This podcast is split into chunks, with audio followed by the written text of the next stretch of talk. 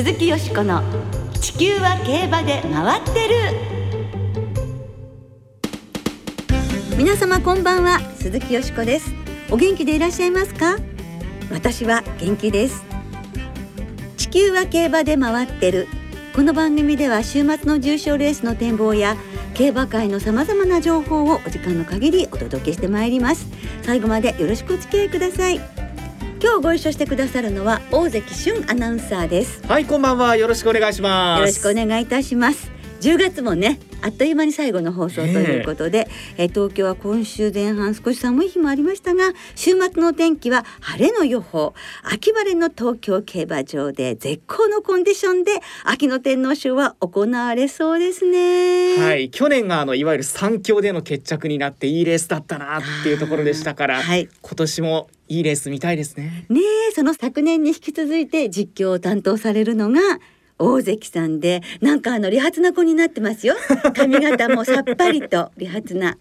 感じ。これはもう G1 を実況する前にタイミングが合え。ばさっぱり髪の毛切ってるんですけれども、えー、まあそれですっきりした気持ちで実況に臨めればいいなと思うんですけれども、はい、その私の話は置いておいてですね、はい、先週日曜日の新潟競馬場で今村聖奈騎手が JRA 女性騎手の年間最多勝記録を更新しました、はいこれまでの記録は藤田七子騎手が2019年にマークした43勝。今村騎手は日曜日に2勝を挙げて45勝まで記録を伸ばしています。すごいですね。すごいですね。ですからあの G1 ねぜひ秋にどれか乗ってくれたらなってね思ってしまいますが尾崎さんは記録達成の後今村騎手に場内でインタビューされましたけれども、はい、いかがでしたか？受け答えが本当に大人びていると言いますか。もう自分を見てジョッキーになりたいと思ってくれる女の子のことまで思っているというところで、本当に自分が18歳の頃を振り返るとどうだったろうかと恥ずかしくなりましたけれどもね。いや本当にしっかりしたね。またあの素晴らしいね。あのインタビュースピーチ聞かせてくれましたけれども。え新潟では女性騎手が大活躍、はい、そして今週からはイギリスリーディング2位のホリー・ドイル騎手も日本で騎乗ということで女性騎手たちの活躍がねこの秋この先も楽しみですね。はい、鈴木よしこの地球は競馬で回ってるこの番組は JRA 日本中央競馬会の提供でお送りします。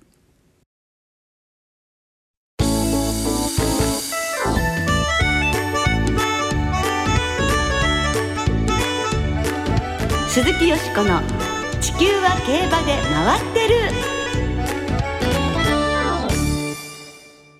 今年は盛岡で開催。ダート競馬の祭典 JBC の見どころ来週の木曜日11月3日文化の日に行われるダート競馬の祭典 JBC の見どころを特集でお送りいたします。22回目を迎える今年は8年ぶり3度目となる盛岡が舞台。一昨年新設された JBC2 歳優秀は今年も門別競馬場で行われます。JBC 当日の門別競馬場へはすでに終了している抽選発売で当選された方に限り入場が可能です。盛岡競馬場へはすでに発売が終了している予約サイトでの指定席券入場券の購入者がご入場いただけます。なお盛岡競馬場では JBC 当日入場券が追加発売されることになりました。詳しくは岩手競馬のホームページなどでご確認ください。はいお願いします。ではゲストをご紹介いたしましょう。地方競馬雑誌ハローの元編集長で競馬アナリストの斎藤修さんです。こんばんは。こんばんは。よろしくお願いします。よろしくお願いいたします。斉藤さんには今年盛岡を中心に開催される JBC の見どころそして出走馬の確定枠順の発表は29日土曜日ということでまだはっきりしない部分はありますが JBC4 競争の注目馬などについて伺ってまいりますので改めてどうぞよろしくお願いいたします。はいお願いしますということでまずは JBC の今年の舞台となる盛岡競馬場について伺いましょう。まずコースの特徴から教えていただけますか？はい。まあ一周1600メートルで300メートルの直線には高低差4.4メートルというね上り坂がありますのでまあ、たとえ短距離戦でもこうスタミナをね要求されるコースになると思います。でまあそれ坂があるのであの特にマイル以上だとこう能力差以上に着差がつきやすいっていうのが盛岡競馬場の特徴だと思うんですよね。はい、あとはあの地方競馬のダートでは最もこうタイムが出やすい、あの2020年の南部杯でアルクトスが出した1分32秒7っていうのが今ダート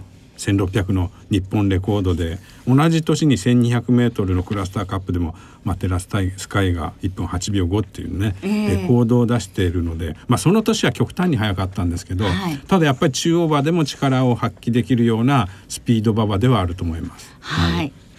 ではレースの見どころについてお伺いいたします。地方の競馬場で行われた今年のダートグレード競争は全部で29レースありましてそのうち地方馬は5勝。昨年は6勝していたんですけどもね、はい、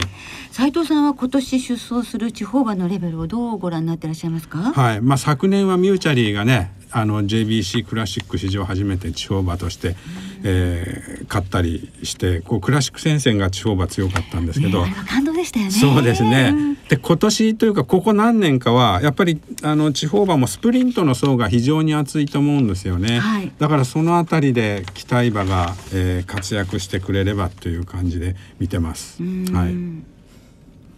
では順にそれぞれのレースの注目馬などをお聞きしましょう。はい JBC 競争で最初のレースは牝馬によるレディースクラシックここは 1800m 戦です。はい。まあ現時点まあ出走馬確定枠順発表は29日土曜日明日ということですので現時点での注目馬を教えていただけますか？はい。やはり何といっても湘南なでしこ対、はい大井のサルサディオーネというのが、えー、今年前半のこう牝馬戦線だけでなく2頭ともこう男馬と対戦するダートグレードでも勝ってますから、ね、その対戦ということですよね。そうですよね、はい、サルサディオーネはあのファン投票、はい、第1位にもそうですね。輝いたんですね。やはり牝馬で8歳でダートグレード5勝を挙げているという中央時代にもこう地方にこう来て走ってましたけど、地方に来てからダートグレード5勝というね活躍とやっぱりね逃げ馬というのがね人気のこう秘訣なんじゃないでしょうかね。そうですね。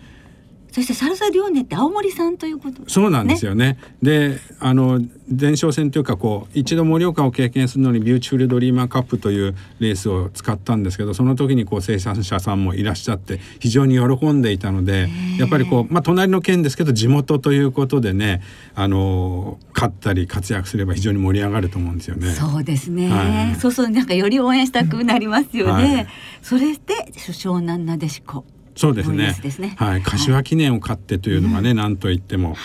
で、まあ、サルサ・ディオーネには負けてないですしちょっとレディスプレリュード前哨戦は残念だったんですけど一回叩いてっていうのがね、まあ、牝馬では現役ではおそらく最強っていうのは間違いないでしょうから、はい、今度初めての盛岡で能力を発揮できるかどうかっていうところになると思いますよね。はい、楽しみですね。はい、はい。あとは斉藤さんの中で、はい、この2頭プラスアルファ上げるとしたら。やはり3歳馬でグランブリッジが関東区だけでなくて、はい、大雨のブリーダーズゴールドカップコバと同金量で勝った。それからそこで追い込んで2着だったプリティチャンスが、はい、レディースプレリュードでこう鮮やかに差し切ったということで、えー、まあ、その4頭あたりに僕は、まあ、印どういうふうに印をつけようかなと思ってるんですけど、特にやっぱりサルサディオーネは今年8歳で今年得意の左回りコースで JBC は来年多いで右回りになってしまいますから、はい、もうサルサディオーネが G1 勝つっていうのはおそらくこれが最後のチャンスになると思うので、えー、応援したいと思います。まずは JBC レディースクラシックの展望をお送りしてまいりました。続いては盛岡の11レースで行われます。1200メートル戦の JBC スプリントです。はい。JBC スプリントの斉藤さんの注目馬教えてください。はい。やっぱりあの能力というか強さで言えば連覇がかかるレッドルゼルだと思うんですよね、えーえー、前哨戦の東京杯でも直線もこう力強く差し切ってドバイゴールデンシャヒンでもね2回連続、うん、2年連続2着というのがありますから、はい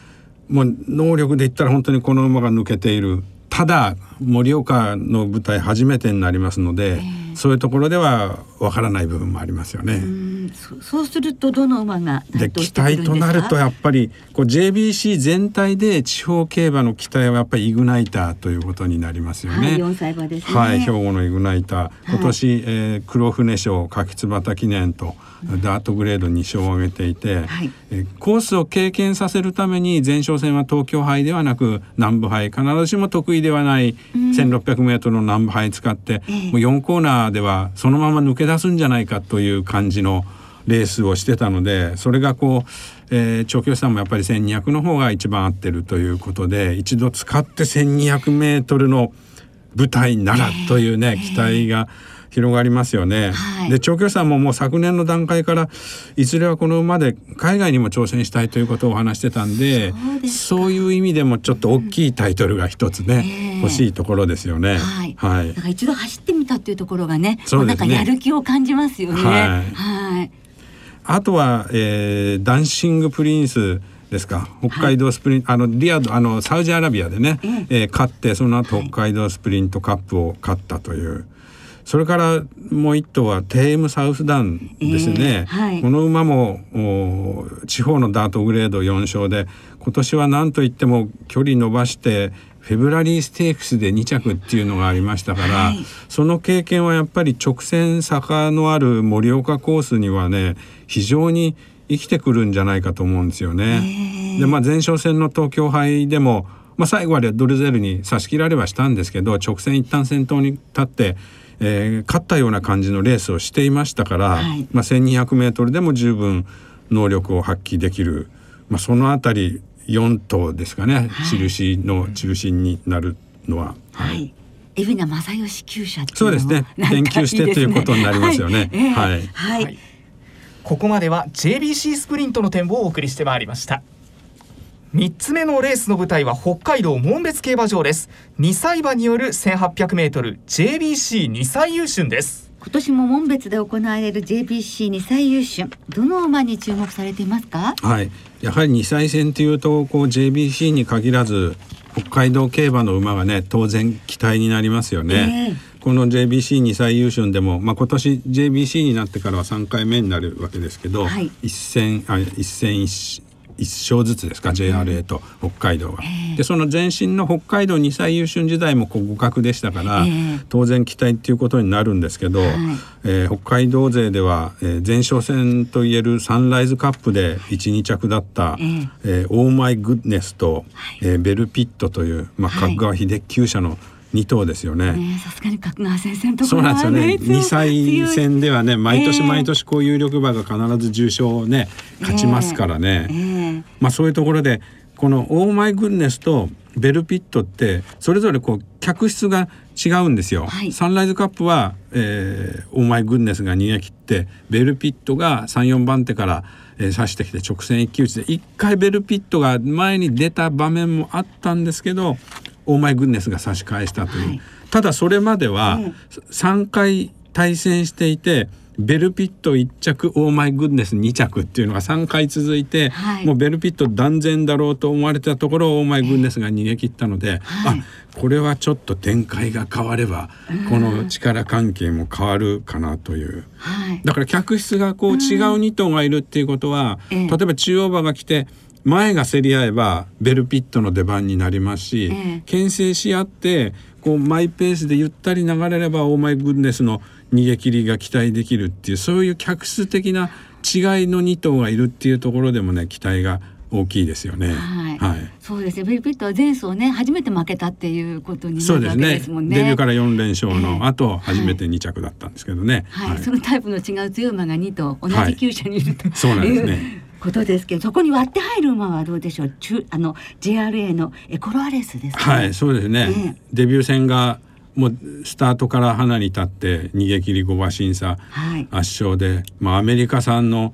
森秀幸厩舎っていうことであれば、はい、年明けにこうダートといえばねもう外国に行くのかなっていう期待が、えー出てきますよね。そうですね。はい、その手綱を取った武豊騎手はスピードが勝ることながらとにかく素直でくせ者揃いで名を馳せる森厩舎っぽくない馬って 森厩舎っぽくない馬。ぽくない馬って、うん、今回は池添健一騎手になりますけどね。ねはい。あとはやっぱりナチュラルリバーですね。芝を2戦使われてきてダートを初めて3戦目で使ったら8馬審査圧勝というこう印象的なレースがあったのでね。その4頭あたりが僕は中心になってくるのかなという感じがしますね。ただ中央馬はみんなね一勝ずつなので、ね、力関係はなかなか難しいですよね。はい、はい JRA 勢がこう初の門別にどう対応するかというのも注目かもしれません。JBC2 歳優秀の展望をお送りしてまいりました。そして JBC の4レース目最後に行われるのが1着賞金1億円の大一番 2000m の JBC クラシック。午後6時40分の発送予定です。はい。今年のメンバー構成斉藤さんどのようにご覧になっていらっしゃいます？うんまあ2歳戦は別として波乱の香りがするのは僕はここかなと思ってるんですよね。あそうですか。っていうのは今までこうクラシックっていうと G1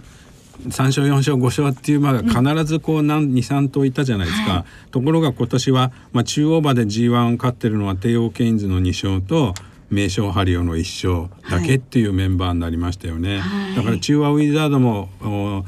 最近こう引退が発表されてなかなかこの路線の中心馬がね不在という状況にある中で、だからそのあのベテラン勢が抜けた分、代わりにこう3歳馬が3頭出れるっていう過去には3歳馬が勝ったのはアドマイヤドンの2002年だけで、えー、それ以外でも中央京都開催でやった年は別として3歳馬って中央馬は1頭しか最高でも出てないんですよ、はい、だからそれだけこう小馬の層が厚くあ薄くなったっていうことになりますよね、はい、今年の3歳世代は強いですかね？ちょっとね、ええ、ジャパンダートダービーは僕は評価あんまりしてなくてその通り人気になって、はい、あ人気になったんですけど日本テレビ杯負けましたよね、うん、ただその時2着に入ったクラウンプライド、はい、UA ダービーを勝ってきた、はい、僕はその馬は割と高く評価したいなというあの日本テレビ杯。ほとんどこう勝ったようなところを地方のこうフィールドセンスに最後差されてしまったという形だったので、うん、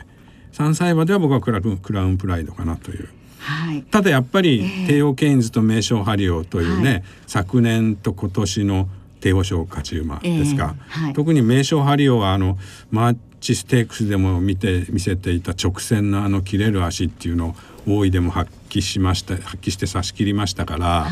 あとはその差しが切れる足が盛岡の坂で発揮できるかどうかですよね。はい、地方馬はね、えー、なかなかちょっと苦しいかなという。フィールドセンスは短距離使ってきましたから2000はちょっと長い気がしますしあとはちょっと穴っぽいところではギガキングという馬が、うん、マーキュリーカップは5着だったんですけどちょっとちょあのスタートでも不利がありましたからでダービーグランプリを勝っているっていうコース経験、はい、前が速くなれば指してくるのはギガキング。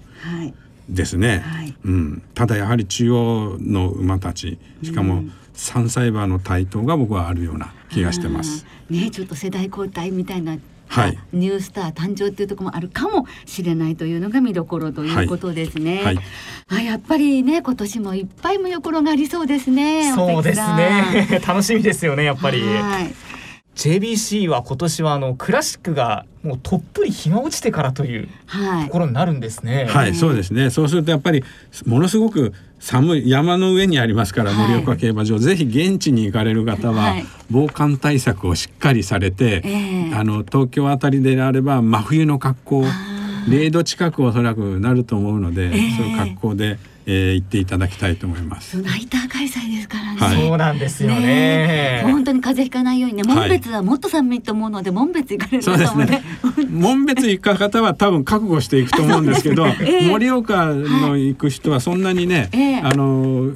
わからないでいくと思うんで、はい、山の上に競馬場はありますんでね、はい、しっかりその対策はしていただきたいと思いますね。はい、あと暖かいグルメでねちょっと競馬場で温まってもらう。そうですね。あのキッチンカーもたくさん出ていて、はい、えー、じゃじゃ麺とか冷麺というね、えー、あの盛岡のあの名物もありますし、はい、それからやはり盛岡競馬場といっては言えば何といってもジャンボ焼き鳥、はい、多分行列になってると思うんですけどね。そこはね食べ、ね、早い時間に行ってぜひジャンボ焼き鳥食べる方は。そうですね、はい、食べていただきたいと思います。JBC4 競争の勝ち馬投票券は JRA のインターネット投票システム即パッド A パッドで発売されます。詳しくは JRA 地方競馬全国協会のホームページなどでご確認ください、はい。斉藤さん今日はお忙しい中本当にどうもありがとうございました、はい、ありがとうございました。はい。また来年もいらしてくださること、はい、ぜひお願いします、はい、私も期待しております、今日は11月3日文化の日に行われる JBC4 競争の見どころを競馬アナリストの斉藤治さんにお話しいただきました。ありがとうございました、ありがとうございました。鈴木よしこの地球は競馬で回ってるここからは週末に行われる重賞を展望していきましょう。今週は土曜日に東京で2歳牝馬の重賞アルテミスステークスに阪神ではスワンステークス。日曜日には東京競馬場で秋の天皇賞が行われます、はい、日曜日の秋の天皇賞の展望をしていきましょう。今年は出走メンバー15頭になりました。金曜日正午の時点で東京は天候晴れ芝もダートも涼今週から芝 B コースが使われます。日曜日東京はいいお天気になりそうです、えー、三歳馬対小馬というコースが今年は注目されてますけれども。はい三歳馬が3頭出るって珍しいですよね、はい、まだあのね、2,000メートルになってから3歳馬っていうのは3頭しか勝ってないという勝つことは大変かもしれませんがさあこの2キロ差を生かしてどうでしょうね。私の本命は、はい、その3歳馬の1頭イクイノックスですね。あの先週ねあのガイアホースが、はい、あの北さんブラックと親子制覇っていうことにを願ったんですが叶わなかったのでここで北さんブラックねイクイノックスの親子制覇を期待したいと思います。だってね皐月賞2着ダービー2着ですからね、はい、やっぱりあの期待したいですよね。そしてシャフリヤール。まあ本当に映像で見たら黒光りして美しいったらないの。かっこいい。ねシャフリヤールダービー馬の力見せてほしいのとジャックドールこちらを栗毛で4泊流星。こちらも本当にねあの目を見張るような美しさです。それにマリア・エレーナ牝馬ですね。1番7番8番9番の4頭のマレンボックスです。はい、はい、大関さんは？世代のレベルがどうかっていうところも考えて8番シャフリヤール、はい、同じ世代のエフフォーリアが去年このレースを勝って有馬記念も勝って、タイトルホルダーがその後春の天皇賞も宝塚記念も勝ったということはかなりハイレベルな中で戦ってきた世代なんだろうということで、はい、2,000m も全く問題ないと思うので8番の頑張れ馬券、はい、行ってみようかなと思いますね。はい、単勝ですね。そして土曜日には阪神でスワンステークスもありますがこちらよしこさんいかがですか？八枠十七番スカイグルーブですね。やはり。はい。アドマイヤグルーブの孫でそしてエピハネイヤにはシーザリオということですからね。もう大好きです。重賞制覇祈ってます。はいではリスターの皆さんからいただいた予想もご紹介しましょう。ゾーイとレンさん天皇賞は2000メートルを逃げる逃げるパンサラッサやっぱりここから。美里のちーちゃんさん天皇賞の本命ジャックドール控える競馬を身につけた今ならと。馬なりくん .com さん天皇賞私は小田切オーナーの空手を買います。池菅原明騎手、はい、中堅さん天皇賞はまだレーンを外していないイクイノックスからジオグリフジャックドールシャフリヤールダノンベルーガを含めた3連複フォーメーションでいきますとのんちゃんさん現地で天皇賞を見ますはいイクイノックスの走りを見るのが楽しみですイクイノックスとジオグリフの二等軸でといろんな方からたくさんいただいてます。はい、本当たくさんいただきましてどうもありがとうございます。ありがとうございます。また今日も時間の都合で全部ご紹介できなくて本当に申し訳ありません。なおこの番組は金曜日のお昼過ぎに収録しています。その後発表された出走取り消し機種変更などについては JRA のウェブサイトなどでご確認ください。また重症の予想はメール送信フォームから金曜日の正午までにお送りください。はいよろしくお願いいたします。来週はアルゼンチン共和国杯。KO 杯2歳ステークスの展望を中心にお届けいたします。G1 はね一旦ちょっとお休みということですね。お聞きの皆さんの予想ぜひ教えてくださいね。お待ちしています。そろそろお別れの時間となりました。今週末は東京阪神そして開催の最終週を迎える新潟。3つの競馬場でレースが行われます。2歳戦は3つの競馬場で29レースあります、はい、土曜日の東京では牝馬の G3 アルテミスステークスも行われます。よしこさんの今週注目の2歳馬は？はい。そのアルテミスステークスに出走する4番のリナト・セレーネなんですが、はい、ダイワスカーレットの孫なんですね、はい、でこの馬友人と3人で一口持ってるんです。重賞出走嬉しいです。応援します。はいレッドファルクスの子供ですね、はい、その2歳戦は単勝がお得です。全競馬場全レースの単勝を対象に通常の払い戻し金に売上の5%相当額が上乗せされます。今週も東京阪神新潟3競馬場ともに事前に指定席あるいは入場券をネット予約された方がご入場いただけます。また天皇賞が行われる日曜日の東京競馬場を除き事前予約なしで入場できる当日現金発売入場券も発売されます。詳しくは JRA のウェブサイトなどでご確認ください。そして日曜日の東京競馬場では藤沢和夫元調教師が JRA の検証者に選ばれたこと。いわゆる競馬の殿堂入りしたことを記念するトークショーが開催されるんですがその MC を担当するのがよしこさんなんですね。ありがとうございます。中野ライトアナウンサーとご一緒させていただきますがあのいろいろ短い時間かもしれないけどいろんな話をお伺いしたいと思っています。はい日曜の東京競馬場に来場される方は最終レースが終わった後のパドックでぜひトークショーもお楽しみください。はいお願いいたします。では天皇賞ウィークの競馬存分にお楽しみください。お相手は鈴木よしこと。大関俊でした。また来週元気にお耳にかかりましょう。鈴木よしこの地球は競馬で回ってる。この番組は JRA 日本中央競馬会の提供でお送りしました。